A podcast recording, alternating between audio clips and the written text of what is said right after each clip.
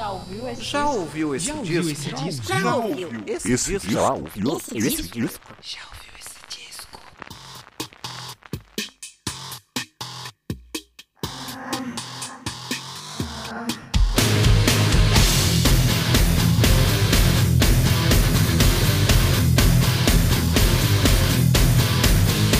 Começando mais um podcast Já ouviu esse disco?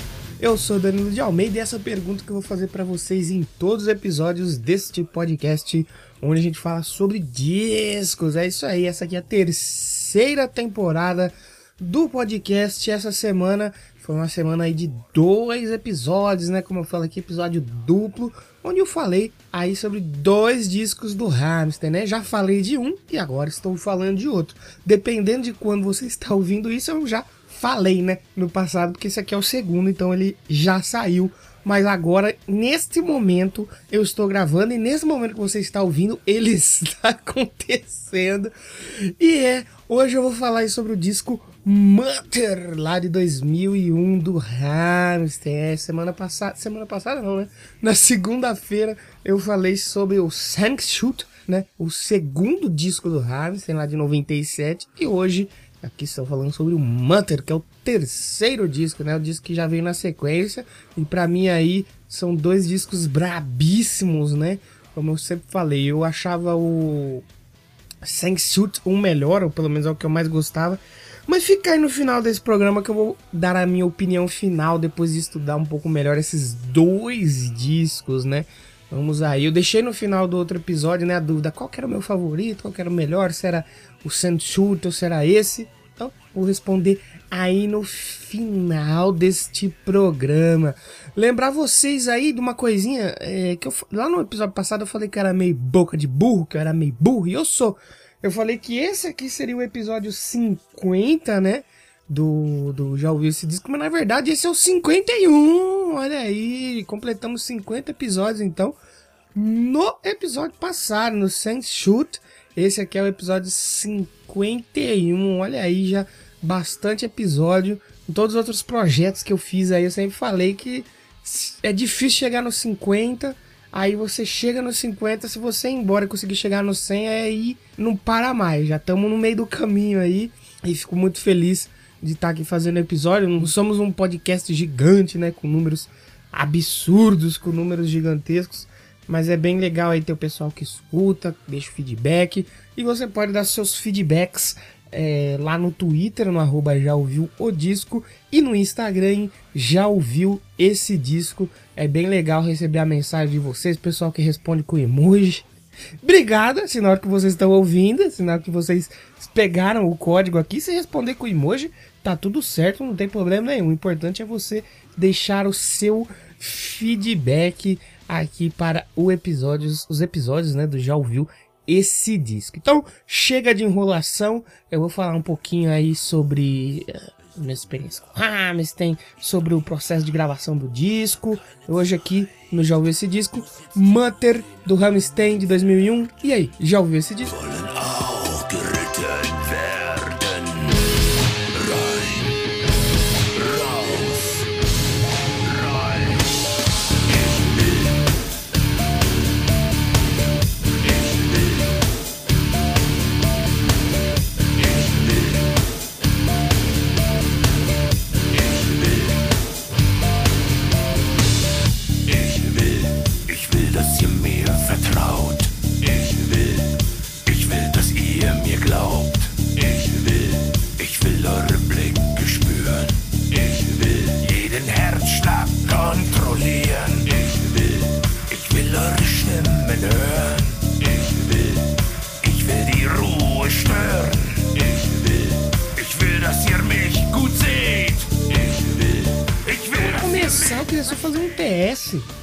Episódio passado eu comentei é, sobre os clipes do Hamster, gostava de ver. Só que na hora eu lembrei só do.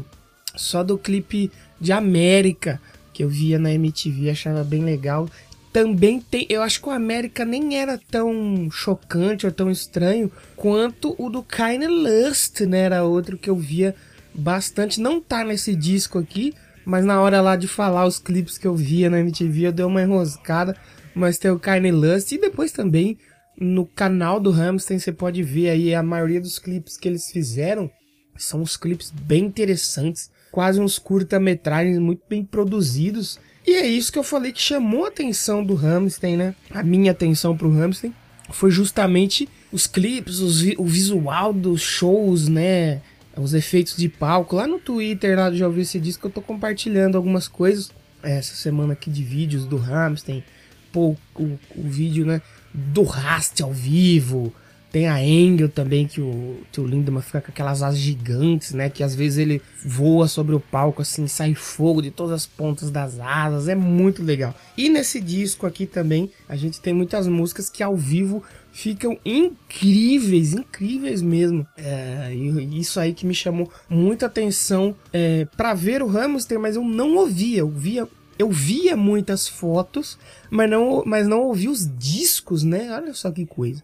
Aí depois eu fui gravar um doublecast sobre o Hamilton, fui ouvir e me apaixonei muito foda os discos da banda.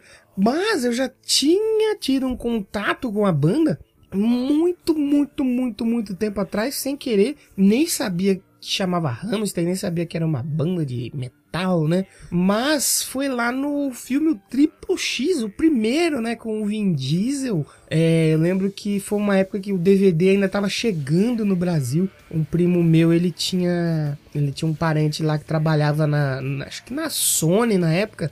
E ele conseguia os DVDs, os aparelhos. Então a gente assistiu o Triple X já em DVD na época que saiu. Eu lembro que tinha uma, uma, uma parte ali do, do, do filme que o Vin Diesel entrava tipo numa caverna, numa balada que parecia uma coisa meio. bem o Hamster mesmo. E tinha uma banda lá cuspindo fogo e usando lança-chamas e cantando uma música Fire Fire. Achei que que é aquilo? Estranho e tal. Achei bem interessante. E anos, mil e mil anos depois que eu fui, né? Descobrir que era o Hamster. Eu nem lembro de que ano que, isso é, que é isso aí provavelmente começo dos anos 2000, precisamente se é 2001, 2002, 2003, eu não lembro, mas eu lembro que o DVD era muito novidade ainda, e eu vi na casa dele, eu acho que eu vi Velozes e Furiosos, Triple X, Matrix, eu fiquei bem, bem impressionado, falei, caramba, agora os filmes vão vir num CD, vai vir música vai vir filme, o que que tá acontecendo? É, é, é bem, é bem legal, né? Acompanhar a evolução das mídias e na época do lançamento do DVD eu estava lá e vi Triple X e vi o Hamster, né, cara? Mas chega de enrolação, já falei um monte de coisa aqui. Vamos ouvir um pedacinho aí da Fur Frey, então, que é a música que toca no Triple X. O clipe dela é com pedaços do filme do Triple X, onde a banda aparece, cuspindo fogo, que eles têm aquele lança-chamas na boca, assim. Cara, eu acho aquilo ali, cara, é muito legal.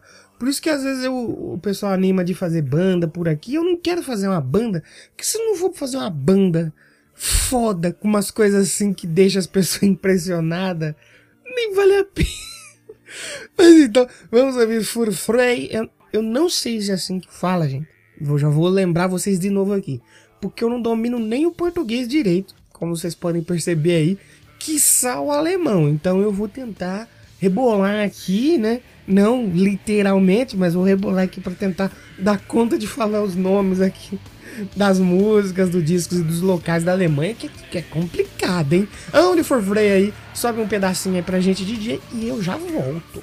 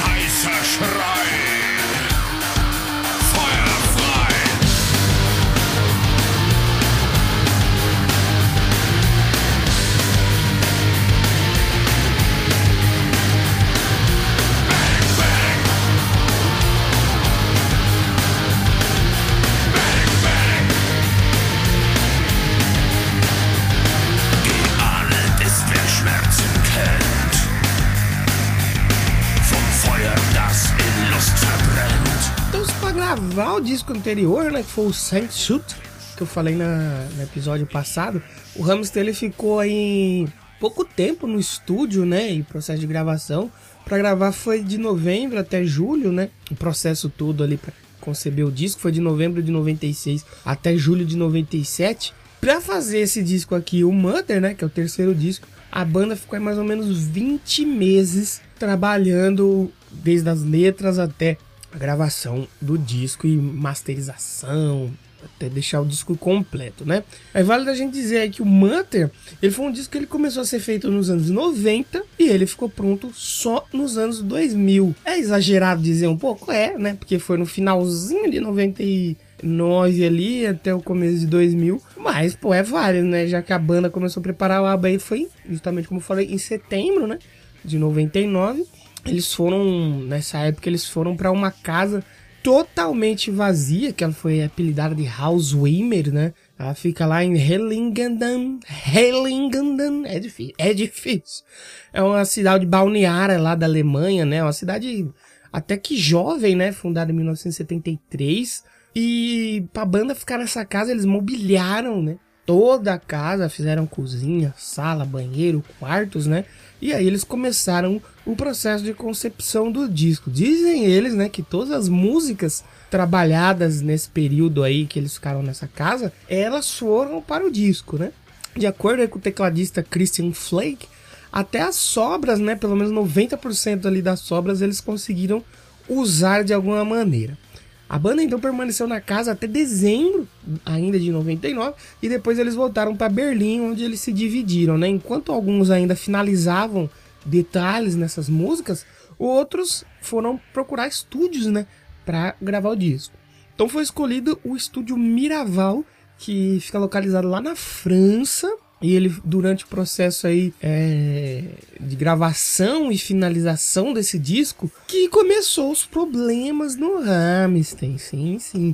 Como mencionei lá no episódio passado, a, o Rammstein, né, a banda, eles têm a mesma formação desde o primeiro disco. São quase 30 anos de estrada com os mesmos membros. E como eu falei também, é difícil, né? Você manter uma banda de seis membros por quase 30 anos e ninguém sair ou não ter treta e tal. Mas sim, o Hamilton já quase rachou, mano, quase acabou, né? E foi justamente no processo de criação desse disco aqui. Porque o, o guitarrista, né? O Richard Cruz, ele ficou tão obcecado pelo controle de qualidade das músicas que a banda não tava mais se suportando, né? Conforme eles mesmos relataram aí no documentário It'sville, é, era quase impossível eles terem uma conversa ali sem que alguém mencionasse o nome do outro, acompanhado de um xingamento, olha só. E talvez uma das coisas mais inusitadas aí de toda essa situação ficou por conta de uma letra que o, o tio Lindemann, né, o vocalista, ele precisou escrever mais de 24 versões até que todo mundo entrasse num consenso e aprovasse a música. Olha que absurdo, né? Mas, né, por sorte, a banda não se separou e muito menos acabou. E sim, eles nos deram um grande álbum aí, que é o Mutter de 2001.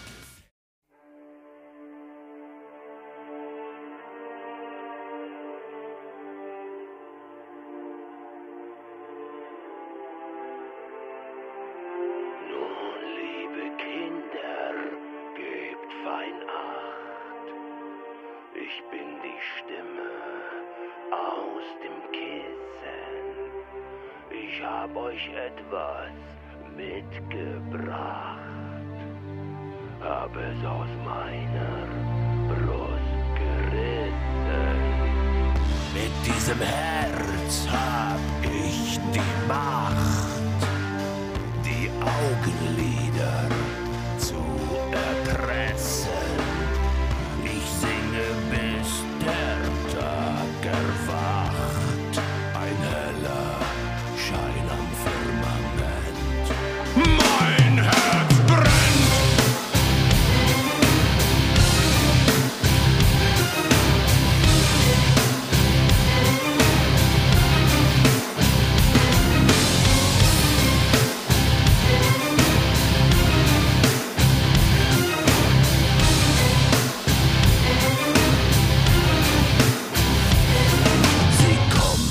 Falei, a saga do Hammerstein, né, para fazer esse disco começou lá em 99. Aí eles passaram lá pelo interior da Alemanha, a casinha lá que eles tiveram que mobiliar. Depois eles foram para Berlim, aí eles foram para França gravar. Foi uma gravação de que durou seis semanas, porém ainda faltava a mixagem no disco, né, para concluir a saga do Mutter, né? Então ainda em 2000 eles foram para Bélgica, onde inicialmente eles iam é, mixar o disco com o Ronald Prance, que ele já havia trabalhado com a banda lá em, no Hair Slade e no Sense Shoot. E na época a gravadora chegou até convidar a imprensa, né, para fazer uma audição inicial de seis músicas, já com algumas coisas mixadas ali pelo Ronald Prance. A faixa Sun ainda se chamava Klitschko, porém a banda percebeu que não tava ficando legal a mixagem ali e falou: opa, vamos dar uma segurada, vamos dar uma parada. E aí eles foram para Estocolmo, né, para fazer uma nova mixagem. Eles não gostaram do que estava sendo feito e foi atrás de algo melhor. O Hammerstein, na época, eles queriam trabalhar com o Andy Wallace ou com o Dave Oglive. Porém, eles não estavam disponíveis, deviam ser os caras muito fodas, né? Porque o Hammerstein querer trabalhar com eles, os caras não têm agenda, né? Ou também os caras meteram louco no Hamster, porque a banda tá no terceiro disco, né? A banda toda excêntrica, toda maluca. Vai ver os caras meteram louco no Hamster. Então, a mixagem acabou ficando por conta aí do Stefan Glauman, né? É, que segundo o, tecladista aí, o Christian Flake, o, o Stefan era muito bom, porém ele era muito devagar. De acordo com, com, com o Flake aí, uma das músicas, é, o Stefan levou cinco dias trabalhando e depois tirou dois dias de folga. Porra, é sacanagem. Mas com a mixagem finalizada, houve mais uma audição aí com a imprensa, dessa vez com oito faixas. E aí o pessoal gostou do resultado. E Mutter finalmente é lançado em 2 de abril lá na Europa. Depois saiu 4 de abril no Japão, né? Onde a banda havia tocado pela primeira vez ainda enquanto eles estavam em processo de, de produção desse disco, é, eles foram tocar lá no Japão. Nos Estados Unidos saiu 3 de abril. E no Brasil nada, porque os primeiros discos. Eu acho que até hoje os discos do Hamilton não saem aqui. A produção aí, mais uma vez, é do Jacob Hellner, né? Mas dessa vez com toda a banda trabalhando ao lado dele na produção, né? Então a, a produção é do Jacob Hellner e do Hamstein.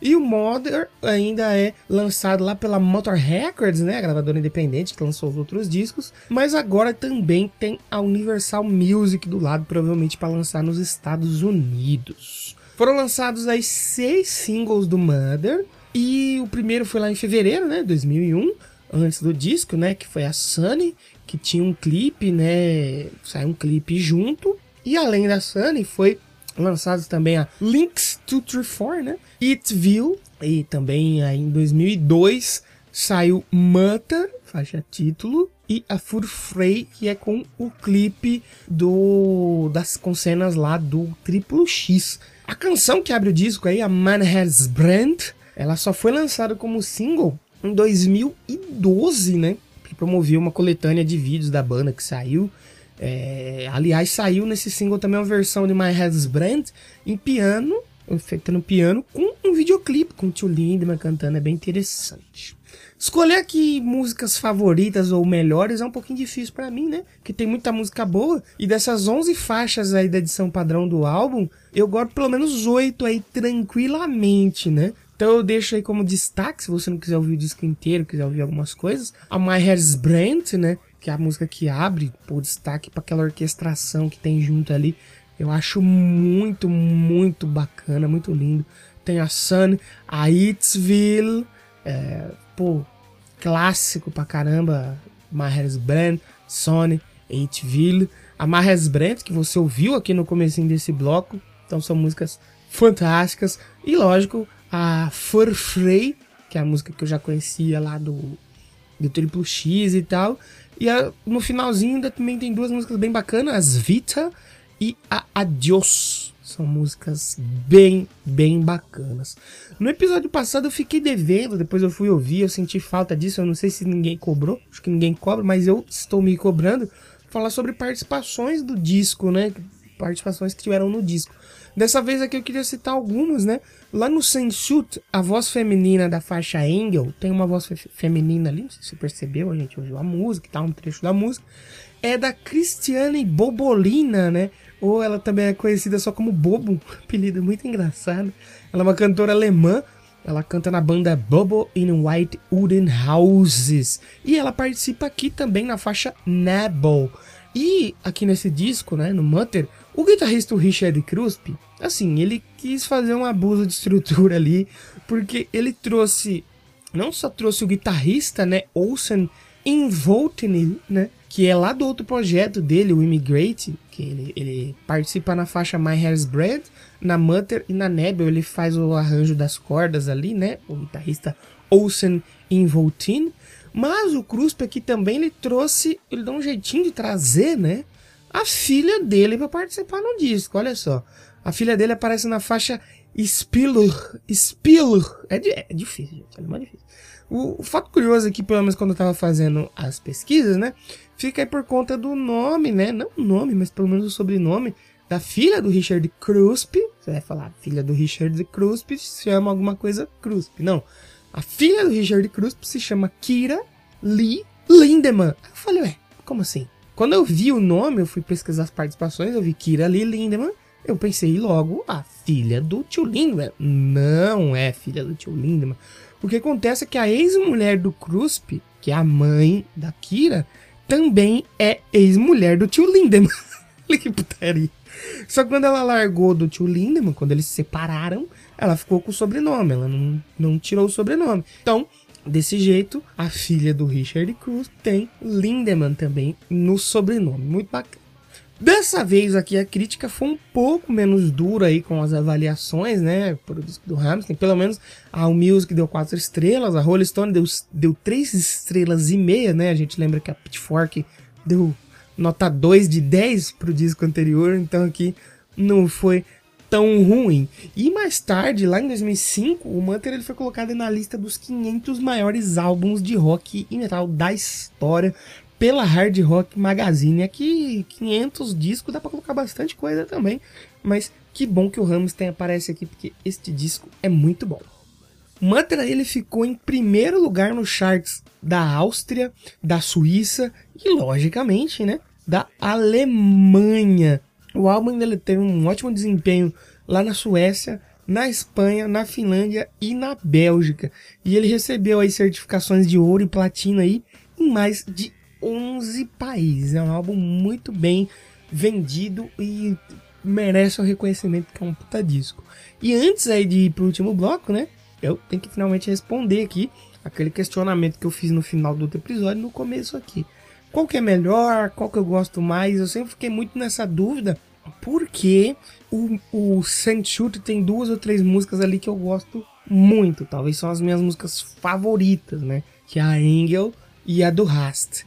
Aqui tem mais músicas que não são minhas favoritas de todos os tempos, mas se você for colocar na balança das 11, são oito ou nove ali que tranquilamente eu gosto e ouço sem pular ou sem pensar em pular. Então, colocando na balança, hoje eu acho que fica mais fácil dizer, se eu, na minha opinião, né? Não tô querendo dizer que essa é a realidade de hoje em dia, tá? Eu acho que o Manter tá um passinho à frente do Sensut. Acho que o Pensador Louco, aí um abraço para ele, amigo Pensador Louco, falou que o Manter é melhor, não lembro. Se você não disse isso, Pensador, você está ouvindo, me corrija. Mas acho que ele falou que realmente o, o Mutter ele tá na frente e eu vou ter que concordar. Gosto muito do Sandsuit, mas o Mutter é fenomenal. Por isso que eu escolhi esses dois discos para falar aqui na semana especial Hamster.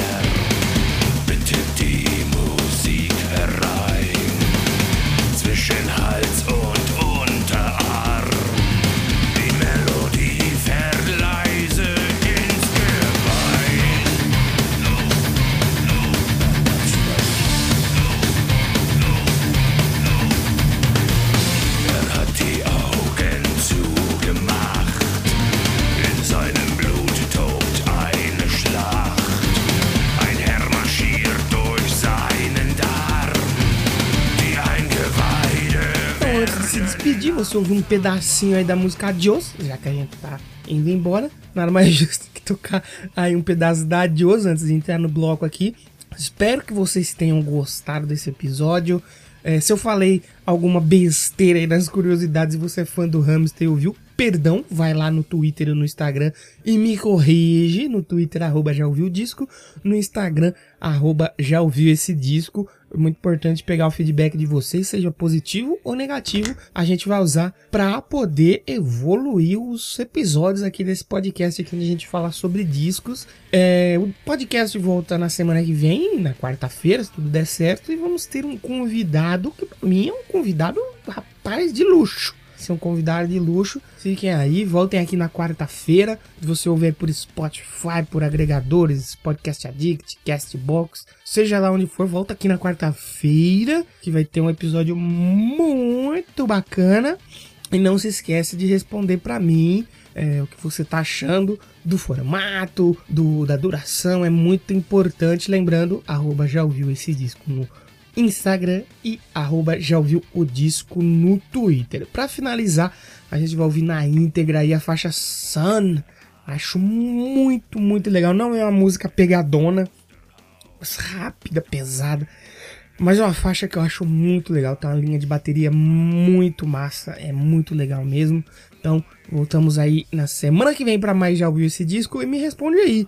Mother de 2001 do Rammstein. Já ouviu esse disco? 1.